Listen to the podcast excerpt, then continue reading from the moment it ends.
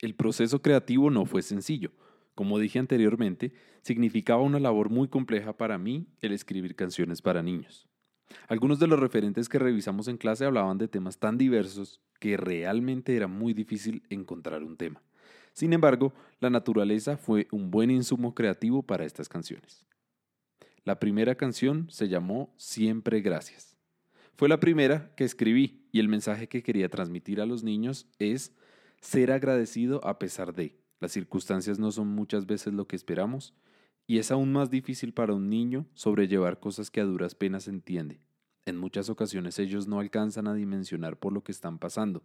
Sin embargo, el agradecimiento es una buena herramienta de catarsis para ellos en su momento difícil.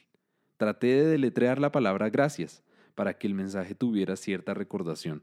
Asimismo, la melodía la hice con algunos saltos de terceras y quintas para que sea juguetona de alguna manera y los niños se sintieran inmediatamente identificados con la canción. 2.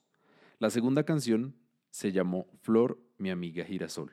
Sin saber lo que iba a ocurrirnos en esta pandemia, quise hacer el segundo tema bajo la temática de la naturaleza, en especial de las flores, árboles y vegetación en general.